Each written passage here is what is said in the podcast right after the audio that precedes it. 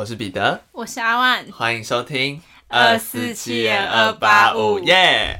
好，我先来分享一下最近就是新的一年发生了什么事情。已经发生了事了吗？对，不是这个事情，就是呢，我前阵子去刮痧，哦，你怎么了？因为我一直都到现在一直都有很严重的肩颈酸痛的问题，而且是有点影响到我日常生活的那种程度。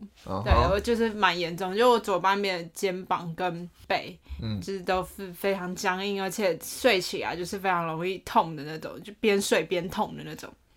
包括我身边朋友，就是如果捏我肩膀，都会说硬的跟石头一样，就是完全捏不下去的程度。然后前一阵子严重到连背那种女生用的小包包侧背的，我都感到非常疼痛。好好可怕哦！对，然后反正就是我妈就意识到我这样，我还这么年轻，也不能这样嘛，就是她就觉得我应该要去推拿，或者是去看个中医给人家瞧一下，对不对？然后那天就去带我去推拿，但是我没有按摩，因为我超怕痒的，我就完全没办法，所以她就说那你就帮你刮痧，这样做一个疗程。我说好，然后就刮一刮，那那个推拿师就说你这个蛮严重的，因为他说我的已经不是。红色、紫红色，它都已经是黑色了。就是我是背三条，就包括脊椎中间那一条，然后包括背两条，那边都是黑的，然后就很痛，非常痛。我就按完，就有结果肩膀还真的有得到舒缓，但他就跟我妈说，好像就是情况不太好，就是他觉得呃，就是为什么身体会这样子，就是我还二十二岁，就是很年轻 已经，感觉像五十二岁对，就是。就是好像以后就得就是有事没事去刮一下，然后我想说好，那就这样，然后刮完回家，然后他就说要喝热水什么，我就有照做。但是呢，过一天我脚就一直抽筋，就睡到一半就一直抽筋，然后左半边真的像被车撞一样痛。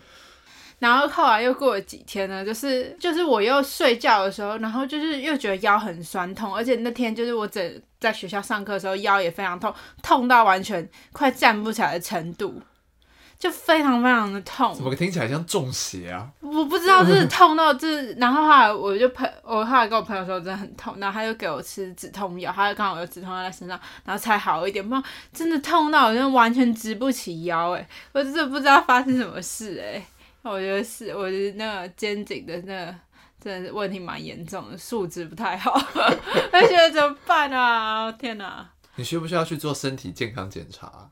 其实我有在想这件事情，因为我那天腰痛的情况是很像女生应该比较会有这种感觉，就是很像月经来的时候的腰痛感，然后痛的直不起腰的那种。可是再来说，因为我月经蛮规律的，就是已经走了。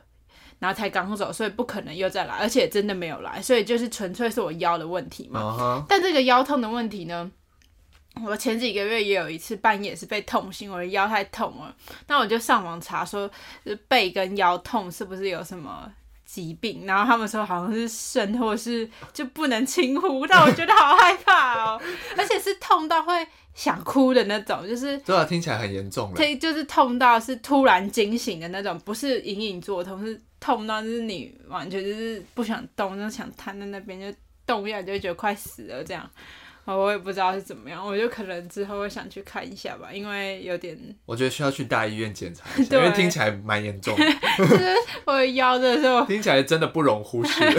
真的我觉得真的很痛，很不舒，有点不太舒服，想说，哎，之后感觉还是得找出这个原因才能改善。感觉你可能中西方都可以双管齐下之类的。嗯，我不知道，哎，还是观众有医生知道这是什么病吗？新的新的一年又带来难过的消息，就是我腰有新的一。年好像也结束在一些难过的消息，什么浴室跌倒啊之类的。对啊，到底是怎样啊？我是水逆啊，流年不顺哦。你可能要看一下星座运势，反正然后最近又在做壁纸，所以就是身体可能就比较累吧。比较操劳了，对啊，希望过几个月之后会好一点，可能闭制结束就会好很多。嗯就就比较多时间可以关心自己的身体吧。但我觉得这个事情还是要摆在第一顺位，嗯我觉得要先关心。嗯好，那我再跟大家分享一些我对自己的一些新发现，就是在跨年的时候，啊、先讲个前几题啊，因为其实我平时是一个不太喝酒的人，然后所以我其实一直都不太知道自己的酒量怎么样。嗯，我从来没跟你喝过酒。对，因为我一直觉得我自己可能算是一个酒量不太好的人，所以我其实不会轻易让自己喝，也不会轻易让自己醉。好，然后呢，就是在但是在跨年的时候，通常都是会跟朋友就是有一些狂欢嘛，有一些喝酒的行程。嗯，那免不免不了的，我们这次去跨跟朋友去跨年的时候，我有就是我们有喝酒这样。然后呢，其实我仔细想了一下之后，我其实没有喝很多，可是也许是因为我跟我朋友一起喝，他们看起来都已经有点晕了，有点懵了，可是我完全没有晕或懵的感觉。嗯，但我我所以那时候我就觉得说，我是不是其实酒量还不错？好，我先跟大家讲我喝了什么。好，我先喝了一罐哦，这个喝酒的情况好像都是属于哎，也不是空腹的情况下喝，都是有吃点东西，大家都是有吃点东西这样。嗯我好像先喝了一罐啤酒吧，哦，我很讨厌喝啤酒，因嗯为我觉得啤酒很臭。对，但是跟大家推荐海尼根有一个好像是哎酒精趴数比较低还是怎么样，反正它有一个新的包装，嗯很好喝，因为旧的海尼根很臭，对，新的海尼根很好喝。然后另外一个好喝的啤酒是那个巴比尔，巴比尔我也觉得很好喝，哦对，其他啤酒我都觉得是垃圾，很难喝。好可怕。对，然后呢，这次我们还有，因为我有个朋友说他他在之前在呃酒吧有喝过一种调酒，叫做耶格炸弹哦，之类的，就是有点像是那种我知道，我我喝我我。就那个酒好像是说。呃，酒精浓度高，但是你喝的时候会觉得没什么感觉，甜甜的对。对对对，所以而且它要套蛮牛，对那个 Red Bull，啊，不是蛮牛，对 Red Bull，对对对对对，所以它就是那种你可以一直喝，但是不会感觉，但是会很快就醉嗯，的那种。好，反正我们就是就买了一个那个椰格酒，然后买了很多 Red Bull 这样，然后我们就一直喝，一直喝，一直喝，一直喝。我们本来想说，那因为那个野格酒还蛮大一罐的，我们本来想说分两天喝，结果我们第一天就喝完，快喝完了。但野格的那个就浓度很高，对啊，然后所以我们就边聊天在边喝嘛，然后就很吃点东西之类的。大概过了可能三四个小时之后，我就开始可以发现朋友们的眼神已经开始无法对焦，已经开始就是有些那瘫坐？瘫坐，我完全没有反应哎。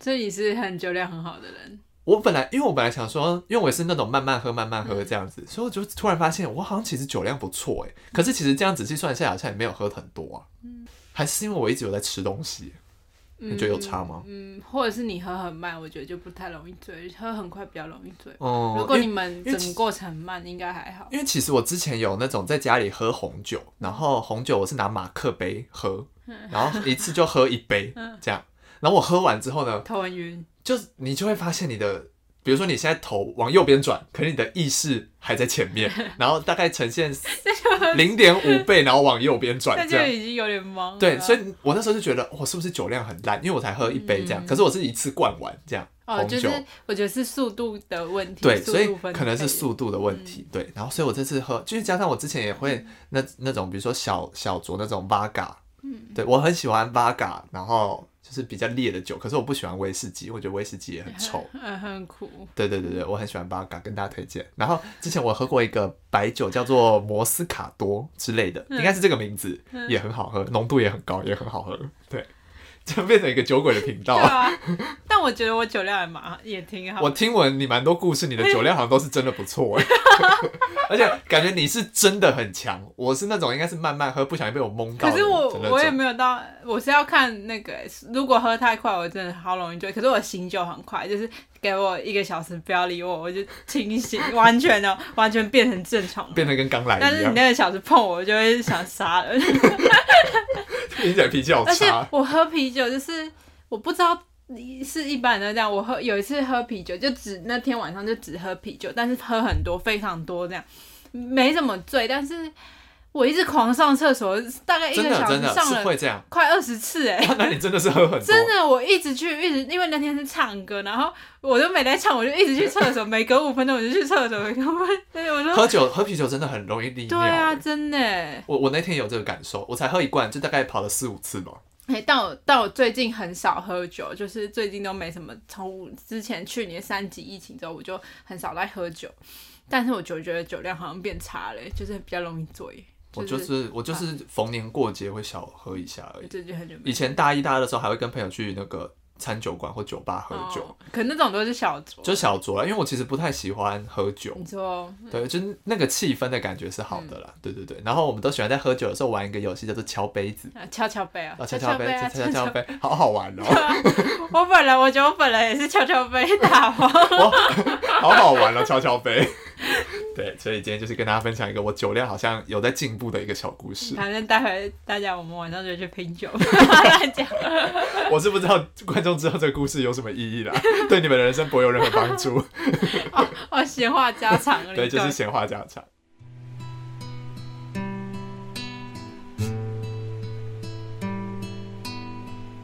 好，那我们接下来进入今天的案件。好，那我今天要分享一起台湾的案件。那这起案件呢，其实跟台湾早期的校园安全有关系。这个案件呢，其实耗时非常久，它是花了二十年才真的结案，就是才破解。那我今天要讲的案件呢，就是南港女童命案。那时间推回到一九九零年的五月七号的中午时间，在台北南港区的承德国小，有一个六年级的陈姓女童，她突然从班上消失了，就是失踪，然后老师就找不到她。那陈姓女童呢，其实是就读承德国小六年五班，然后个性比较内向，比较没那么活泼。那当时呢是学校的午休时间嘛，女童的班导师于老师于龙珍老师呢，他就开始在学校里面寻找这位女童。那但是到了午休结束，就小朋友都睡起来了，还是没有找到。老师一直等到了下午第一节课结束，就是大约是一点五十分的时候呢，老师就请全班同学一起来找陈姓女童。但是呢，全班就是找了很久，然后也出动了很多人，也没有看到，就是没有同学知道他去哪里了。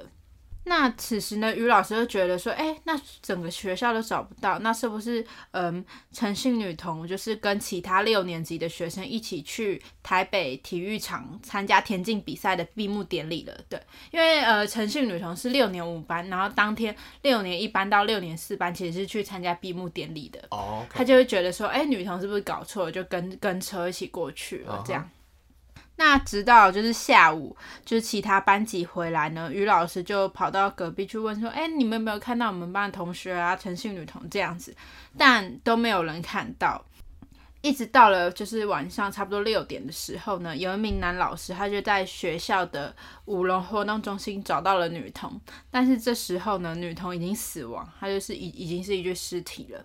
那随后呢，校方就也立即报警，就开始调查为什么女女童会这样突然沉尸在这边。之后警方就迅速开始展开调查，在调查之后呢，发现女童的死因其实是窒息，而且双手、眼睛、嘴巴都被黑色胶带给封住，也被捆绑，所以很明显这一定是遭到杀害，并不是自然而然的死亡。而且女童的上衣被掀起，就是凶手就是把她的上衣掀起来，然后盖住她的头部。嗯哼。而且裤子跟内裤都被脱掉。那关键的就是陈姓女童身上采集到精液的反应，而且现场也有遗留下的卫生纸，就可以看出来，其实凶手犯案的过程是比较仓促的，手忙脚乱，也可能是初犯这样子。那其实现场呢有采集到许多鞋印。那这些鞋印非常可惜的，就是大多都是学校老师留下的哦。对，因为学校学校那时候做有点不太好的行为，就是很多老师都到现场去查看是什么情况，导致那个鞋子的基证都被破坏掉，对，都被泯灭掉了。这样，而且这也大大增加警方侦查的难度。虽然得到了精液的证据呢，但其实当年数资料库的数据还没有那么足够。DNA 技术也没有那么发达，所以就没有办法从中得到线索。也因为没有其他证据，就是案件进度也慢慢的停滞，然后这起案件就慢慢的被遗忘了。嗯哼。那其实呢，这起案件还没有终结，一直到了二零一一年，过了二十一年之后呢，这时候南港分局就接到了一通电话。那这通神秘的电话呢，就是前面提到诚信女童那年的班导师于老师打来的。他就在电话中提到自己是他当年的班导，这样希望警方不要忘记这起案件，要继续追查下去。嗯，他可能就是心一直悬在那边，一直觉得这件事都没有了解，很亏欠他这样。那当时呢，南港分局其实正好呢有在侦办一起类似的女童性侵案，所以当时侦查队长呢就认为这两起案件可能是有所关联的，就开始回头寻找当年的证物。但是呢，因为时间真的间隔太久，已经隔了二十年，加上南港分局曾经遇过淹水，所以呢，他们也找不到就是在分局里的证据了。他们就询问台北警局建设中心是不是还有保留的证据。后来呢，辗转发现当年的证物其实很幸运的被转移到了警大调查。OK，那警大其实对于证物的保存是非常完好的，他们比较有包概念。对，然后包括他们还有冷冻柜一些冷冻的技术来保存。所以呢，这些证物都被完整的保留下来。随后，警方就开始拿这些证物来比对两起的女童性侵案，但可惜两个案件并不同一个人所为，哦对就是是不同人所做的。而且警方呢，其实到现在虽然找把证据都保留下来，但其实还没找到凶手。但这时候，警方做了一个事情，警方将当年这个女童性侵案的精液档案给建档，然后在建档的半年后呢，他们找到了一个男人，那这名男人叫做蔡龙树。当时呢，其实蔡龙树这个男人呢，他犯下了一起性侵案，在二零一一年四月的时候，他在高雄旗津将一名弱智的女生带到庙宇的公厕去性侵。警方呢就因此发现他的这个 DNA 呢，其实跟当年的陈姓女童案是符合的，就是就是找到了就接上因为他又再次犯案了。，对。那警方呢就指认他是凶手。那蔡荣树这个男人呢，他其实一开始是打死不认的，但是警方就拿着这个精液的 DNA 就说这就是你的 DNA 啊，你还要就是有什么好？不承认的？对，然后他这时候才终于卸下心防，他就说坦诚他是凶手，但他呢同时也指认自己的哥哥是共犯。那警方呢就开始针对他们两个人开始调查。那蔡龙树呢，其实在犯行当时，他是一名电脑城市设计师，他当时已经结婚了，而且还有一个小孩，所以就知道他已经为人父了，还能做对这种事其他小孩做出这种事是非常的可怕。对，没没人性的。而且案发当天呢，甚至是他与老婆的结婚纪念日，真的是去死！真的很真的超级无敌夸张了。那当天早上呢，蔡龙树就跟哥哥一起去送货。那送完货之后呢，就两个人喝了一点小酒。中午呢，就无意间晃晃晃晃到了承德国小。这时候呢，蔡龙树他就起了歹念，他起了色心，他假装成中午送便当的家长去混入学校。那遇到了陈姓女童，就骗女童说，哎、自己是老师，需要她帮忙搬东西这样子。然后女童就乖乖跟着他去了顶楼。这时候蔡龙树才露露出真面目，他拿出事先准备好的黑色胶带捆绑女童的双手，再封住眼睛跟嘴巴，然后随即就直接脱下女童的制服长裤跟内裤，然后性侵的时间长达十分钟。但过程中呢，因为女童有挣扎嘛，发出声音，然后蔡龙树怕被发现，他就用手捂住女童的口鼻，然后可能因为力道太大，而且时间太久，就导致女童最后是窒息死亡的。而且蔡龙树离开现场前呢，还将女童的制服上衣拉到，就是拉上去，然后遮住脸部。我猜他应该是心虚，也也有点害怕的成分，所以才会做这件事。而且还将双脚捆绑，然后把身体翻身，就整个人就是正脸朝下。趴在地上对，那他在犯案后呢，其实也非常的良心不安、心虚，这样他就立刻呢就从台北搬到高雄，原本真的是对原本工作也不做了，他就开始在夜市摆摊为生。一直到二零一一年四月呢，他又忍不住、管不住自己的下半身。对下半身，他又再一次犯下了性侵案，整起事件才像我们刚刚说的东窗事发。但是呢，这时候很幸运的是，陈姓女童命案的追溯期其实只只剩三个月，所以赶在了三个月之前把她抓到了，所以也算是冥冥之中有所注定天地。有良心、啊。对，那刚刚有提到说，蔡龙树有说哥哥也是共犯，但警方调查之后呢，发觉只是蔡龙树在栽赃他，因为并没有哥哥实际犯案的证据，而且蔡龙树跟哥哥呢，其实有金钱上的纠纷，有要争夺家产，哦，OK，对，所以警方就认为他是故意嫁祸给哥哥，最后就改判哥哥无罪，然后他则是无期徒刑定验，这样整起案件才终结。这起案件其实到这边就结束了，就是幸好找出凶手，已经沉寂了二十年，对，而且赶在最后的期间找到，然后结案这样子。但我觉得很奇怪的一点是，他如果是喝了酒起临时起意，他去黑色胶带，其实是哪里来的？对，我觉得他是已经有预谋啊？就跟我们之前讲过一起案件，是那个综合的性侵性侵案件，对他也是先准备好了黑色胶带什么的，我都觉得这些人根本就是有哪有人在路上会带着黑色胶带、啊？对啊，而且你就是突然还假装进就是进去这样，我觉得应该是这样，应该是他原本就想做这件事，嗯喝酒是为了壮胆。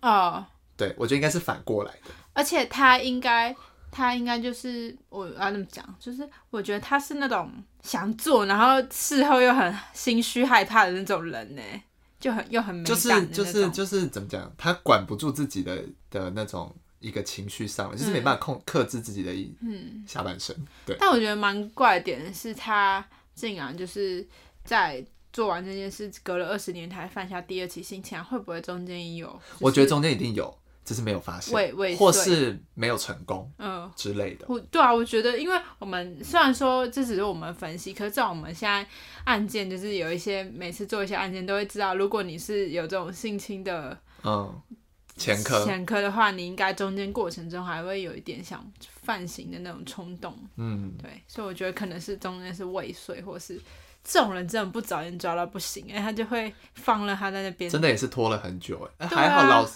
我觉得老师为什么会突然就是在要求？因为老师知道追溯期对，我快到了，觉得对老师知道追溯期快到对了，我我觉得老师应该很觉得很很愧疚，疚，对，也很难过吧，因为毕竟是被人家杀害，在他的眼下不见了。对啊，就突然是，那你一个老师怎么会想到上课上一上好好，突然被坏人给带走？就根本没人想到会有坏人进来。对啊，而且好可怕！我真的觉得这我讲这一起案件，就是想讨论台湾的校案的问题。嗯，我觉得这个东西是很，就是国小这种校安的问题啊。我觉得，因为国小的同小朋友真的都还太小，就是如果你学校的警卫或是学校的那种呃保全系统没有做的很完全的话，真的非常的危险，因为他你进去，小朋友是很容易被诱导的，嗯。对，没有什么就判断思能力还没对思辨能力还没有那么成熟，我觉得真的很危险，而且再加上一九九零年，可能这个意识真的很薄弱，嗯，就而且大多可能那时候营养午餐还没有那么普及，真的很多家长会来送便当，那坏人就就进来了。对就进来，这样无声无息的进来了，然后也没人知道，然后他找那种一个人走在走廊上的小朋友，真的是非常可怕哎、嗯，而且我一直就是呃最近就是因为疫情嘛，其实我的大学是不能随便让外人进。对校外人士进来，其实我觉得这样也挺好的，就是。有时候你觉得校园其实也没有你想那么单纯。如果你今天是坏人想进来的话，比如说大学或什么的，就而且大学又更复杂。对，真的蛮复杂，人又多。对，我觉得就是对，就是疫情有可能在这个方面促成一个好的事情啊，我觉得嗯，就是让人员的管制比较严谨。包括你进来，现在如果你真的得进来，你是需要通行证、需要留资料的话，我觉得其实是比较有保障的，对啊。哦，而且现在就就是很多国小可能就慢慢的这种意识有起来，所以现在很多人就说，哎、家长送便当就是不可以进到里面，就在外面对等就好。对，因为真的我觉得真的你让不知道外人进来一间国小、国中、高中，我觉得都是很危险的。嗯，对，真的你都不知道他是好人还是坏人，他到底是不是真的要来收面档的。嗯，所以我觉得就是这种管制还是在台湾还是需要多注意的。但我觉得就是好像这个安全方面是一直有在提升啊。嗯，对，因为像之前就是好像我忘记是不是因为什么事件而导致的结果，反正就是原本就是国小，我不是我不确定是不是只有国小，反正就是学校的外墙，嗯。就是原本都是可以做封闭，嗯。看不到里面的。嗯。但是好像可能有发生什么事情，然后那个嫌疑犯好像是躲在学校里面，嗯。所以就导致可能有没有被抓到，或是有延后被抓到之类，所以导致那件事情发生之后，国小或是学校的外墙都要做透明的。嗯嗯嗯对，为什么我会印象这么深刻？因为以前我家附近有一个国小，嗯它那个国小上面的墙画了很多海洋生物，嗯我觉得那个墙很美。可有一天它就拆掉，全部都变成铁栏杆那种，然后嗯就觉得很惋惜。然后那时候好像我爸还是什么说，就是为了防止一些什么罪犯藏匿在校园里面，嗯所以所有外墙都要做成可以看得到里面的。哎、我突然想到一件事，因为去年嘛，去年也是差不多有一个时间点，我就经过我的国中，他们也是把高墙都打掉，就是变成也是铁栏杆呢。就是你一定要可以看得到对，而且这个墙好低呢，哦，好怪。就是应该就是发有发生什么事，嗯然后那应该阻止罪犯的藏匿这样。今天讲的就是校安的，主要是校安的问题，对吧、但近年近年来校就是我觉得这种有意识有提升是跟有看罪犯就是犯罪的频率好像有比较，嗯。就是比较少了啦，嗯。我觉得。应该是吧。对对对对，反正是一些其他公共场合犯罪率提升了蛮多的，嗯一些比较疯子都移到其他地方去。便利。对啊，啊，对了，好，那今天节目就差不多到这边了。我是彼得，我是阿万，我们下次见，拜。拜拜